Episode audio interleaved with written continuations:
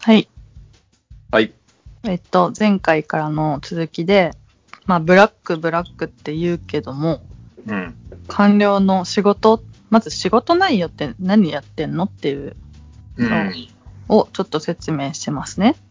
それ知りたいね。まず、まあ、調べた限りで、他にもまあいろいろあるんだろうけど、うん。まあ、大きく5つあって、1個目が法案の作成、うん。で2個目予算案の作成、うん。 3つ目と人事、人事。人事課とかの人事。うん。 4つ目、指揮監督許認可。はい。 5つ目、制作の企画、試作うん。あです。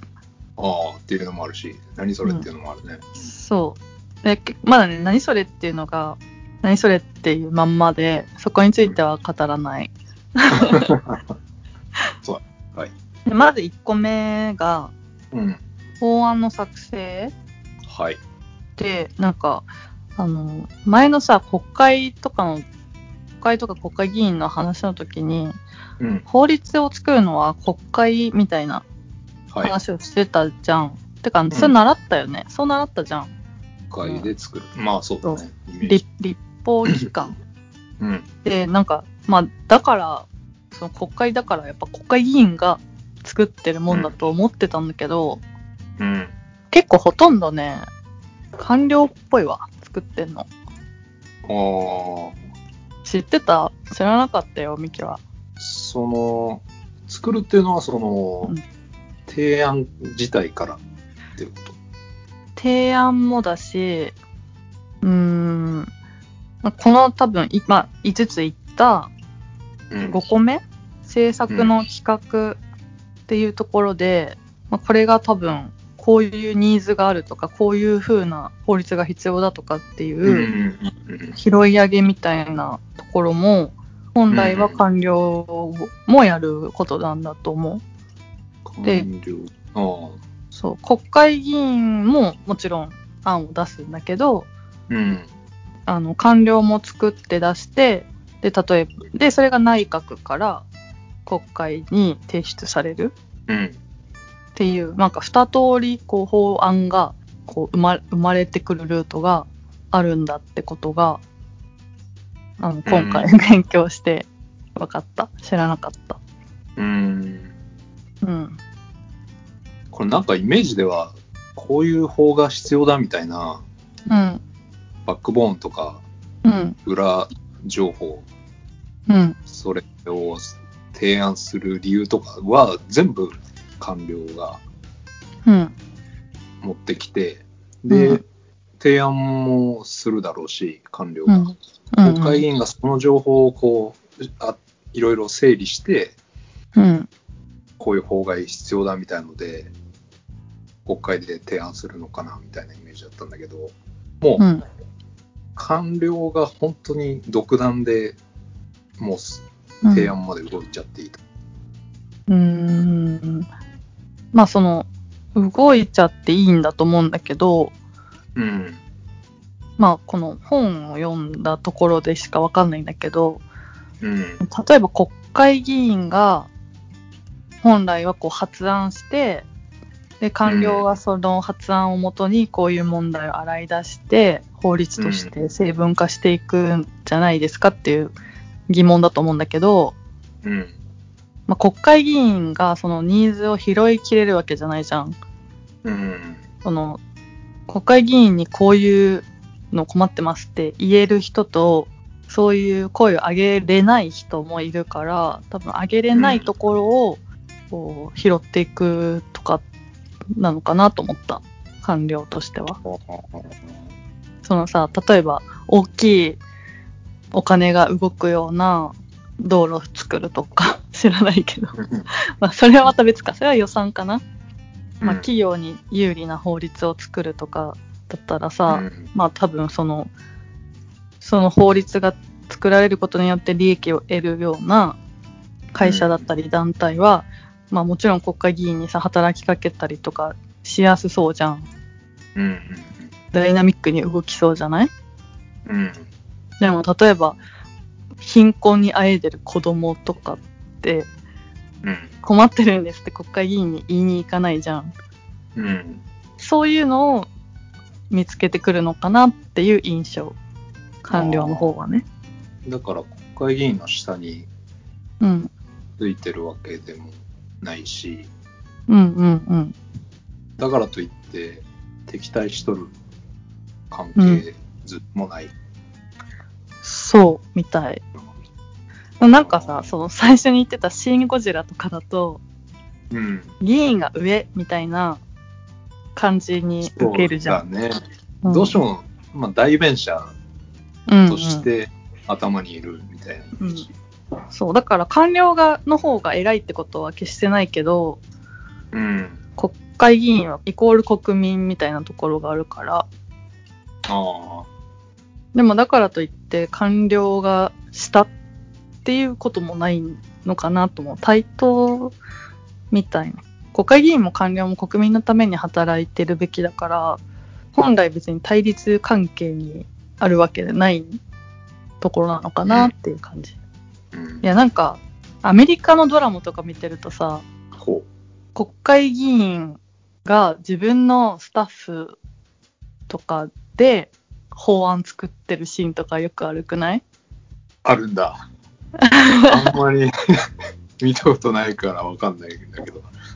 要はもう自分の言うこと聞くスタッフ集めてうん。作らせるみたいなイメージ。うん。そう。官僚っていうか自分のスタッフ、私的な、プライベートなスタッフが作ってああ国会に提出するみたいなイメージだったから、日本もそうなんだと思ってたら、うん。その、二つその法案が出てくるルートがあるって言ったけど、内閣からかうん議員からか、そうのん議員から出てくる数が日本ではすごい少ないんだってことを、うんまあ、今回勉強して初めて知って、うん。あアメリカとちゃうやんけとあ思った。いうん内閣が出すイコールうん。官僚が出すっていう認識で合ってる。うーんと、内閣って、あの、行政じゃん。うん。で、官僚も行政機関だから、まあ、その官僚っていうリソースを使える、めちゃくちゃ使えるから、内閣は。いいと思う。その、提案からなのか、なんだ、行政、内閣に偉い人、大臣とかは国会議員じゃん。まあ、そういうトップダウンでこういうの作れって言われて官僚がせこせこ作ってるのかはうんどっちが、どっちなのかは分かんないけどうん。実際にこう文章を作うんるのは多分か官僚なんだと思う。形にするのは全部官僚なんだよね。いやスーパー頭いいマンたちだからさうん。なんだろうな杉杉村太蔵だっけああ。あの小泉チルドレンのだった人、うんまあ、彼についてはイメージしかないから実際すごい彼も優秀なのかもしれないけどさうん。彼に欠けると思わない よね。まあ、それより、その、なんか話題性とか、なんていうの、大穴みたいな感じで、ポッと国会議員になれちゃった人よりは、まあ、東大とかから出てきて、うん難関試験クリアした人が作るイメージがあるよね。そうだね。実質的な働きをしてるのはほとんど官僚。うん。まあ中にね、それらの情報をちゃんと吸い集めて、うん。正しい法律提案したりする国会議員の人も当然いるだろうけど、まあそれを、あれだね、うまくわかりやすく国民に伝えるとか、うんうん。うまいことをべしゃりで賛成に持っていくとかは、そういうのは、まあ、国会議員のうん。器量というか、うん。生きるが生きるとこかもしれないけど。そうだね。実務うはん、官僚そうなのかなっていう。それがまあ1個目ね。うん。で、2個目が予算案の作成で、なんか、そう今回本当は国家予算についてもまとめてこう、うん今回のエピソードでできるかなと思ったんだけど、まあできず、 できなかったのであんまりよくわかんないんですが、その、うん、予算委員会とかよく言うよね。国会の。言うね。うんえ、。それ、それだと思うんだけどさ、予算案を内閣が出して、それを国会で承認して、まあ、お金の使い方決めるみたいなプロセスがあるってことは、まあ、なんとなくざっくり分かってたけど、うん。うん。それをなんか作るみたい。 適当。実際数字、なめなめしていろいろ作るのは、そうだよね。官僚じゃないとできないからね。うん。うん。うん。それが、えっ、と、来年の、あ翌年度か。来年4月以降のやつを、えっ、と、今年の9月から作り始めて、年始から始まる国会で多分承認さされるみたいな感じなのかな、流れとしては。ああ、3ヶ月前。ああ、そうなんだか。もうむちゃくちゃだろうね、来年のなんて。今。うん。なんか9月に作ったの全然当てにならんのじゃん。しかもう、んなんか、こ国家予算でさ、不思議なのは、毎年めちゃくちゃ借金しとるやんっていうところ。うん。国債とかで。なんかそれがまかり通ってる感じになってるのが、いまいちよくわかんなくないああ、一国民あたり800万とかか、確うか。ん。借金あるやつ。なんか、あれだよね、結局、海外がその国債を買ってるわけじゃないかうら、ん。つ潰れずに成り立ってるみたいなことを聞くんだけど、うん。なんかもう、開き直ってるよね。100兆円とかさ、うん。余裕でなんかやってるけど、本当に将来のこと考えてやってんのか、もう、踏み倒す気なのか、そこはちょっとまたねやりたいね。そうそう。それで、国家予算それで、のそう、国家予算やりたかったんだけど、そう、それは自分もちょっとわからんわ、 今。どういうつもりって感じだよね。なんか結局、将来の、うなんん。か、ちらっとツイッターである人の見たけど、なんかし、今の小学生の子たちが働くタイミングでその辺を返済していくみたいな、どんどん未来に借金を背負わせてるみたいな、と書いてあって、これはちょっとまた別の回でやりたそいうですだね。うん。なんか、まあ普通のさ、会社とかでもだし、もっと小さく言うと家計とかでもさ、収入があって、そこでどうやりくりするかじゃないのって思うよね。うんそうねまあ多少、多少さ、まあ、赤出るのはわからなくはないけど、最近めっちゃ開き直ってるっしょって感じだもんね。額がね、そこだけはなんか見に行くわ。よくわかってないけど。うん。うんそうだまあまね。あ予算はもうなんとなく、ああ官僚の仕事っていうのは納得だね。うんで、次が人事。人事っていうのが、まあよくわかんないのでちょっと飛ばします。 多分大きまなウェイトを占めるところではないと思う。まあ、官僚の中の上の人は当然ね、そうだねそう。誰をどこに配置するとかね。人事はあるでしょうっていう感じかうん。あと、まあ人事で、こう、言えることとしては、あのさっきさ、あの、前回、な。うん。めちゃくちゃ長時間労働だよっていうことを話してたけど、うん。この長時間労働の対価をきちんと得てなくてうん。残業代としてうん。もうなんか決まってるんだってその予算案のと段階でうん。国家公務員1人当たりにいくら給料上げれるかっていうのが決まっちゃってるからうん。どんだけ働いても残業代は決まっているみたいなそれも人事の仕事なのかなまあ、不合の要素が全くないっないていう。最。低賃金を下回るらしいよ適正に割るとほやばいよね。今、最低賃金っていくらなんだのか、ちょっとよくわかんないけどさ。え最低賃金ってバイトとかの時給ってことう。うーん、そうじゃない。その、地方によっていろいろ違うけど、今、あ、そっか。850円とかああ、まあそんないいとこ行っとるね。青森793円とか、まあ800前後ぐらいなんじゃないうーん。うん。それ下回るの、そんなだけのさ、めちゃくちゃ頭いい頭のさ、そんな低賃金で働かせるとか、ちょっとなんか申し訳なさすぎるよね。そうだね。うん。残業っていうレベルじゃないね、これも。残業レベルじゃない。いかに劣悪環境かっていうのをちょろっと言うと、うん。その千章さんのブラック霞が関の記述によると、と2019年のに取ったアンケートではと年間の残業時間、えー、と65.6%が720時間超え42.3%が1000時間超えうん。えー、と14.8%が1500時間超えなんだって、うんはい。もうちょっとパッと計算できんけど。確か、その720っていうのが法律であそうだね決まってる上限だよね、確か。うんそれって1日平1日平均だとどれくらいなのかなえー、っとですね、720。うーんと、1年で何日働くんだまあ、月20日って考えていいのかなまあ、でも連休とかあるのなんか120日ぐらいじゃなかった休暇って年間あー、そうだね。えっとね、毎月60時間はい、残業して720っていう計算だね。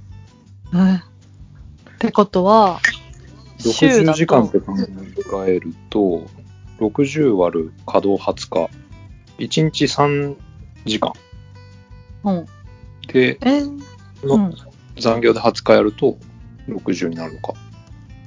へええでも直也くんもそうやって考えるとそんくらい働いてるくない忙しいイメージだようん、なんか1日3時間って言われると、なんか、うんあれ、やってるかもとか思っちゃう けど、でもこれが12ヶ月っていうのはやっぱり、なかなかなんじゃないかな。そうだね。まあ、たまに帰れる日が、うん。もっと早く帰ってる日もあるよなって感じ。そうだね。まあ、9時、6時定時の会社だとして、例えば、うん。うん。 9時、9時うん。ですよと。月から金まで全て。それを1年間考えると、うん。ましんどそうだあ、やね。っぱり、なかなかな残業な気がしますね。ね。でもそれを 余裕で超えてますよと。そう。いうことですね1500だよ。何そんな時間あったんだ。1年にって感じ だわ。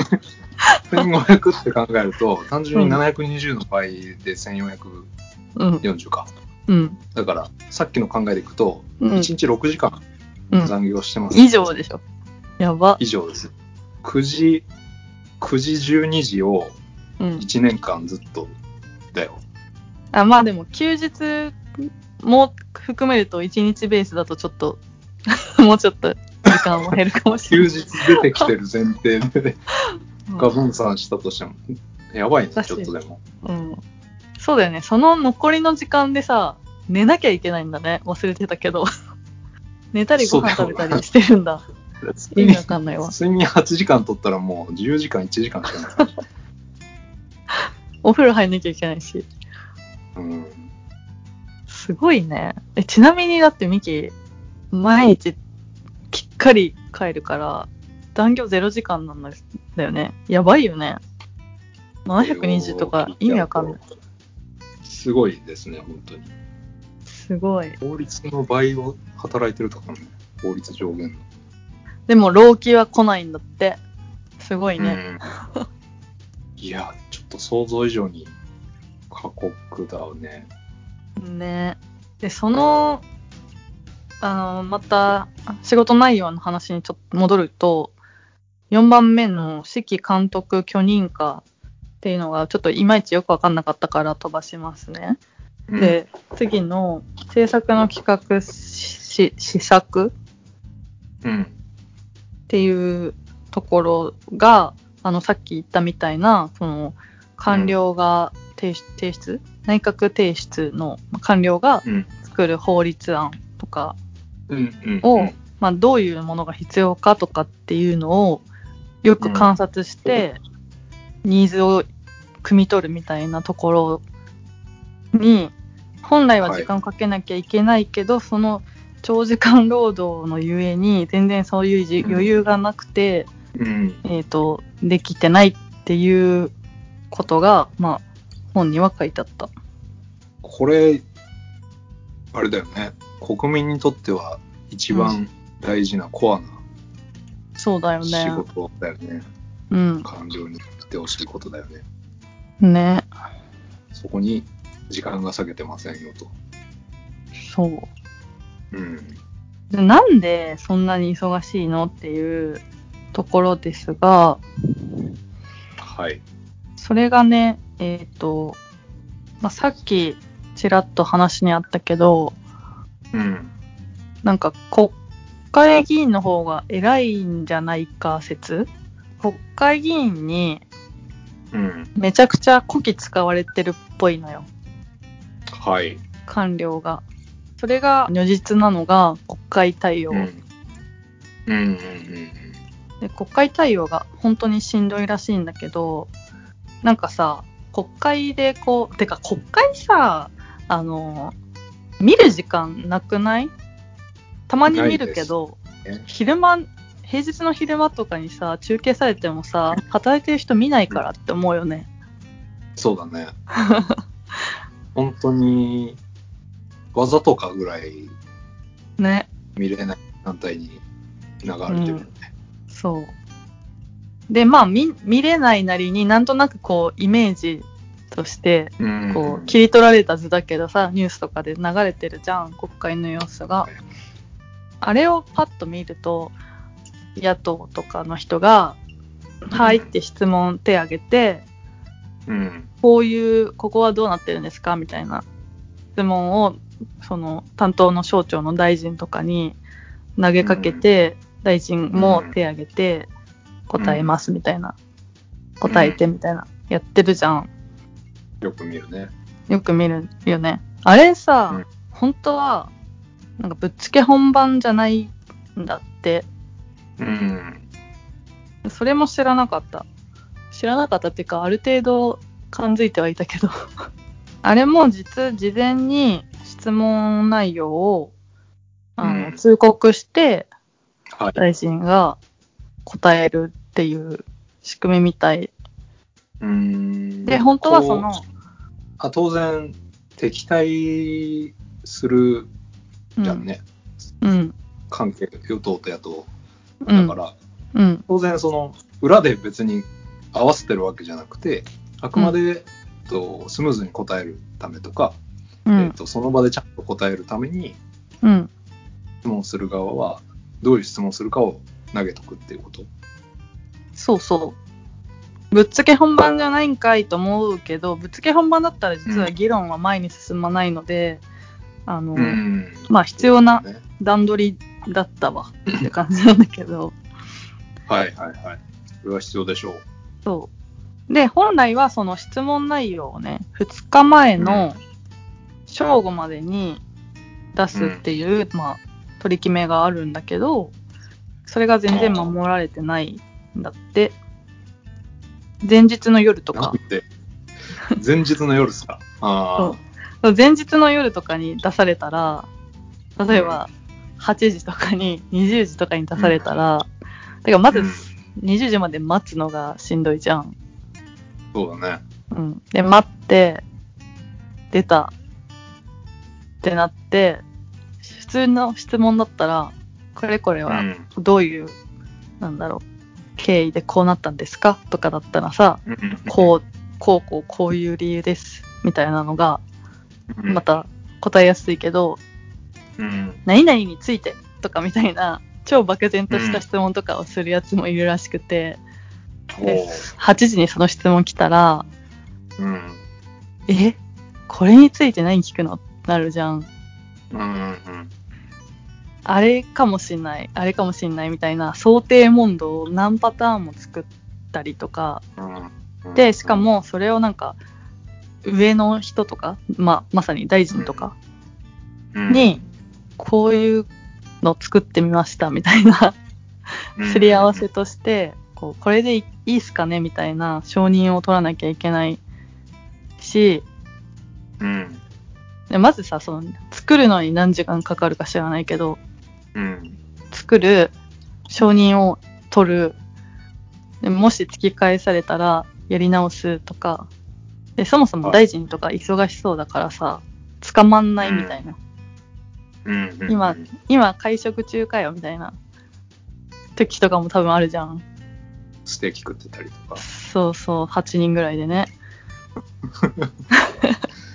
そういうことか。もそうだう、からめ完ちゃく全ちゃ徹夜コースだな。そうめ8時ちゃくちゃ大変じゃんでしかもなんかその大臣チェックじゃないのかもしれないけど夜はそのうん当日の朝とかに打ち合わせとかもまたするらしくておーだからもうそりゃしそりゃなんか長時間になるわねって感じだよねそもそもなんで、その、2日前の正午か、うん出せなかったやつまで、その、うんその日の国会にやるってなっちゃうんだよね。あまあ確かにそうだよね遅れたらその分、 その、回答日も暮らせるのがうん普通やろって思っちゃう。まあ、そんなわけにもいかない大事な内容ってことなのかなのかなんか多分この質問この日はこのテーマみたいのがな。うん。決まっててその翌日はまた全然違うテーマみたいな設定なのかもしれないね、その日はその日でなんかああ、また別にあってみたいその、何を話すかっていう枠は、なうんもう日程が決まっちゃってて、そう別日にしちゃうと全く関係ない話になっちゃうってことか。かもしんないうーん。かもしれないっていうのはあのなんでそもそも2日前の正午に質問できないのかっていうのの理由としてあのうん。委員会とかの日程自体もいきなり決まったりするらしくてだから議員側も2日前の正午までに質問まとめれないみたいなどうしようもない事情がある時もあるみたいうん。うん。だからな誰が決めてんだろうねその会議の日程とかうん。マジ段取り悪すぎだろって感じだよね。確かに。質問する側も困ってるんだ。急にこれについてのうん。委員会質開き問ま、す。そう。質問作っといて、みたいな。いあや、なんか、その上の人がいるっていう状態なんだろうなっていう感じがすごいしてあ。、官僚。うん。私も日々さ、まあ、弁護士事務所で働いてるけど、うん。同じ弁護士といえどさ、あの、ボスと若手とかだったら、もうボスにめちゃくちゃ振り回されてるのがうん。 見ててかわいそうと思うんだけどさなんか集中してこうなんか文章作ってる時とかでもいお構いなしじゃん上の人ってうん。あれどうなっとるみたいなうん。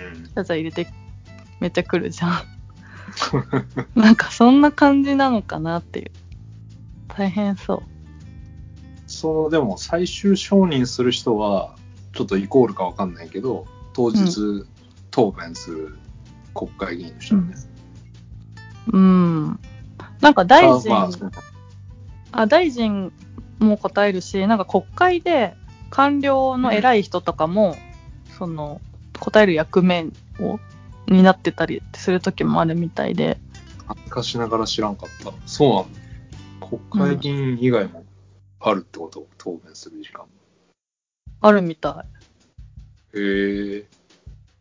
なるほど。い。なんか一回さ、あの春先に私が激横だったさ、検察庁法改正案みたいな、うんあのうん黒川検事長の元検事長のうん。あの時に、なんか、法務省だか、法務大臣じゃなくて、法律関係の部署の偉いっぽい女性の人が、めちゃくちゃ投げやりに答えてる映像出てたよね。言わされてますみたいな態度で、うん。本当はこう違うことを意に沿わず言わされてるみたいなシーンがあった気がしたんだけど。そう答えろって命令されちゃって、うん。ただただ対応してるっていうことか。そういうのがあるらしい。うんまあ、一つの発言が命取りになるうん。仕事でもあるんで、めっちゃそういう承認フローが多いしっていうのも、しょうがないことなのかもしれないけど、ね。うん、ちょっと効率的にやりたいよね。なんかどう考えてもくだらない質問とかさ、うんうん、そもそもそんな質問されるその行動とかを取ってる人がいるわけやんね。うんその辺を、もう別枠でやるとかさ、全くその国のね、行政とかと関係ない質問を、その一辺倒にその時間でやろうとしてるような気がしてて、うんそれは時間オーバーするわっていう感じなんだけど、そうだねうんもうちょっとそのなんか、いるいらない振り分けられるうん人という期間があれば、まあいろいろあるんだよね、まあね裏事情が。簡単には解決できない。そうだねなんだろうな桜をん桜を見る会とかだったら例えばうん、多分もう苦し紛れの回答ばっかりしてるなっていう感じがしてたじゃんうん、そういうのにはそういうので嘘をつこうと思うとしうん下々のさ下の人たちはその辻褄合わせに走らされるじゃんうん、うん、うんそれは本当無益だし、かといって、うその、なんだろうな、野党は桜とかやって、ばっかりやってる場合かみたいな、そんなことよりコロナをみたいな世論もあったけど、まあそれはそれで正しいけどさ、でも野党としても追及しないわけにもいかないじゃん。うん、だから本当は、元凶っていうのははっきりしてるんだけど、うん、なんだろうな。だからそういうのは、もう確実にちゃんと誠実な回答をしてくれればさ、時間も無駄にならないんだけど、うん、しないから、うん、こう、無駄な時間とか労力が発生し続けるようね。ん、それはもう誰にも利益ではないなっていうのは思ったけど。でもあれとかはさ、あの、まあ、コロナの真っ只中で、そんな、なんか、そんなことに時間費やすなって気持ちもわからなくはないけどさ、うん、あの、あれがもし本当に有権者をこう買収してたみたいなことじゃん。うん、うん、まあまだわかんないけどね。うん、そしたらもうさ、なんか、公職選挙法違反で、総理の座についてるべきじゃない人が指揮を取ってるっていう異常事態を放置するってことにもなっちゃうわけだから、追及しないわけにもいかないじゃんね。うん、だからそういうのに振り回されてる時は多分官僚は無益みたいな こんなことしたくないのにみたいなうん、感じで、まあ、精神的にやめたくなるんだろうなっていうのは思った。うーんそこはやめる理由として大きいだろうね。もっうとん崇高な志で、うん、めっちゃくちゃ難しい試験通ったのに、こんな答弁のための言い訳考えさせられるのかよ。ね。でもすごい不思議なのがさ、ちょっとわかんなくなってるのがさ、その官僚って要は、今自民党が与党だけど、別にうん、自民党支持とかそんなんでもないわけやん完全に独立そのうん政党支持どうこう関係なく、だけど、うんその内閣と協力して法案作ったりとかしてるじうゃ、んん、なんかそのうん、完全に違うことをやらされてる時にもうちょっと抗議する方法とか、うん、その政権変わった時に全く自分個人的には支持してない政党なんだけどみたいなそういう圧力とかってないのかなって思うんだけど。そうだね。まあでも、不思議だけど、こ、よ、自民党が政権与党なのは、国民が決めたことだからっていうロジックがあるから、国民に奉仕するっていう仕事な以上を、政権にちゃんと協力しないといけないのかなあっていうロジックなのかな。あ、もうちょっと崇高なレベルで仕事してるんだね。うん、そういうことか。うん、国民が支持し選んだ政党だからってことか。そう。いや、本当になんか、申し訳ないね。 なんか、いや、なんかそのバランスというか、うん。もどかしい感じが、が難しいというか、例えば安倍のマスクだったら微妙にさ、悪とも言い切れないじゃん。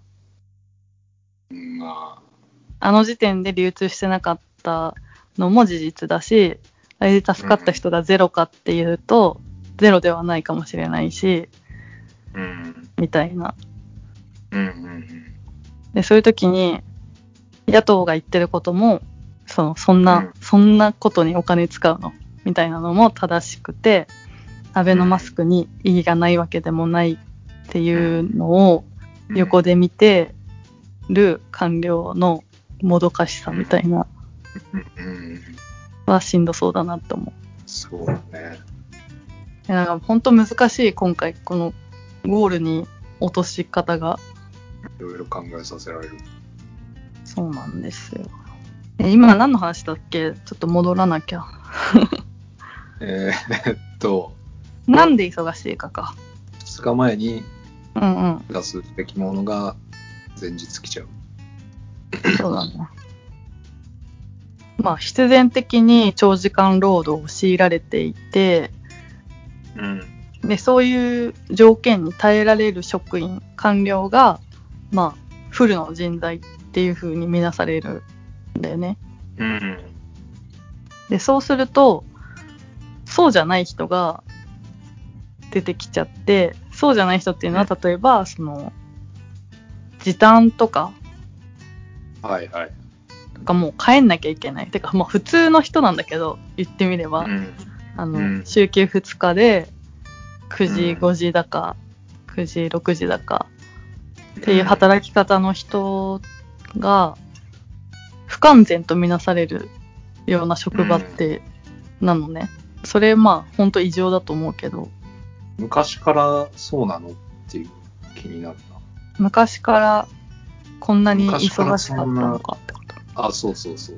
昔は今ほどじゃなかったみたいでそうそう昔も忙しいは忙しかったけど労働密度が低かったので、そんなになんか精神的にしんどいみたいなことがなかったみたいうん、で労働密度っていうのが濃くなったのは、まあ、悪いことではないんだけど、うんその IT 化が進んでさ、なんかさっき言ってたみたいな無駄な無駄な作業とかが削られていくとマジで集中しなきゃいけないことがどんどん増えて、まあ、疲弊すうるん精神的に、うん、それがもうそんな密度が高い働き方で長時間やってるっていう感じうんうんだからまあそりゃブラックだよね。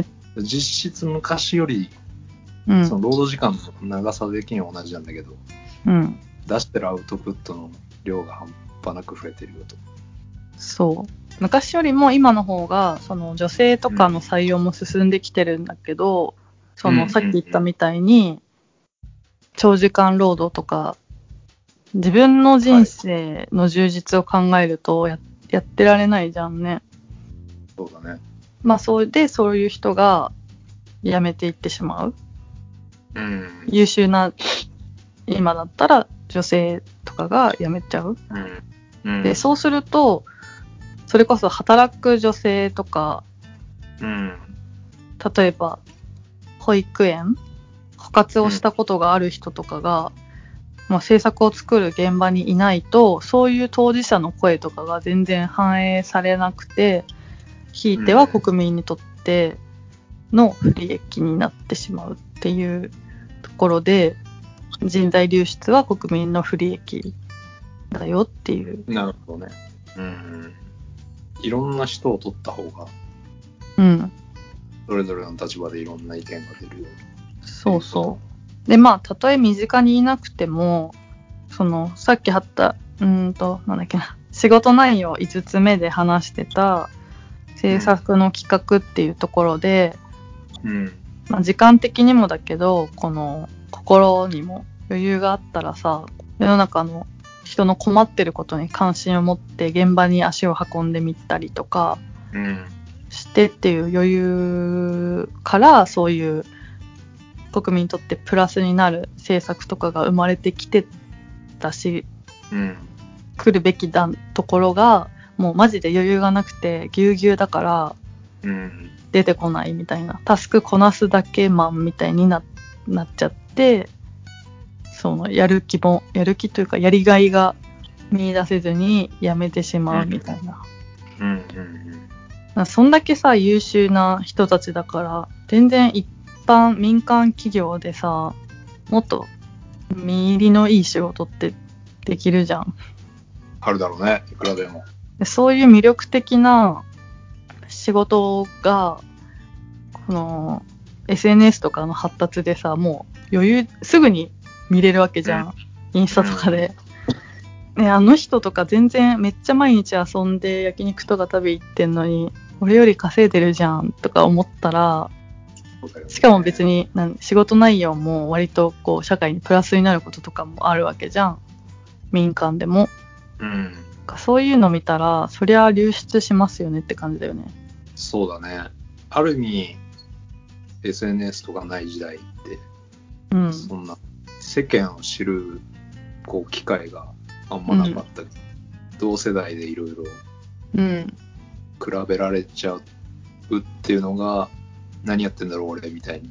うんなりやすいうん、ねそれはあるかもしれんね。うんましてや、圧倒的に自分の方が優秀なのに、ねその見返り何もないみたいなのが分かっちゃうと余計、うんこんなんやってられるかってなる。そのまあ民間とうん、もうにももちろんやりがいがあるような仕事があるよねって話だけどもちろんその法律とか作るのって公務員じゃない公務員官僚とか、まあ、議員とかじゃないとできないからさそういう大きいインパクトを公務員でしかできない仕事みたいなやりがいはあるんだけど、うん、かそこに割く時間的余裕がない現状だと何やってんだろうなって思うよね。いや、思うよね。 絶対思うよね。ねあれだね、今回時間ないけど、やっぱりうん海外って、うんまあ、国会みたいのが多分あるわけじゃん、似たような。うんなんか、あんまりこういう前日で徹夜してっていうイメージがやっぱりなくて、うん海外って。うんうんどうやって回してるのか気になる。そうだね。まあでもうん一部にはありそうだけど、そのミキのあの政治政界のイメージアメリカの政界のイメージが前も話した「うんハウス・オブ・カーズ」っていうドラマで出来上がってる から、めめちゃくちゃだそういう描写あるんだ。ある超ダ僕ーテもィーやっでぱそうなのかな。うん、いやなんか上司の議員のために殺人とかまでしてる から怖えって感じだけどまあそれはドラマですもねっとひどい国もあるかもしれない。うんあると思ここはちょっと重いわ。う難しいねでうん一回切りますはい。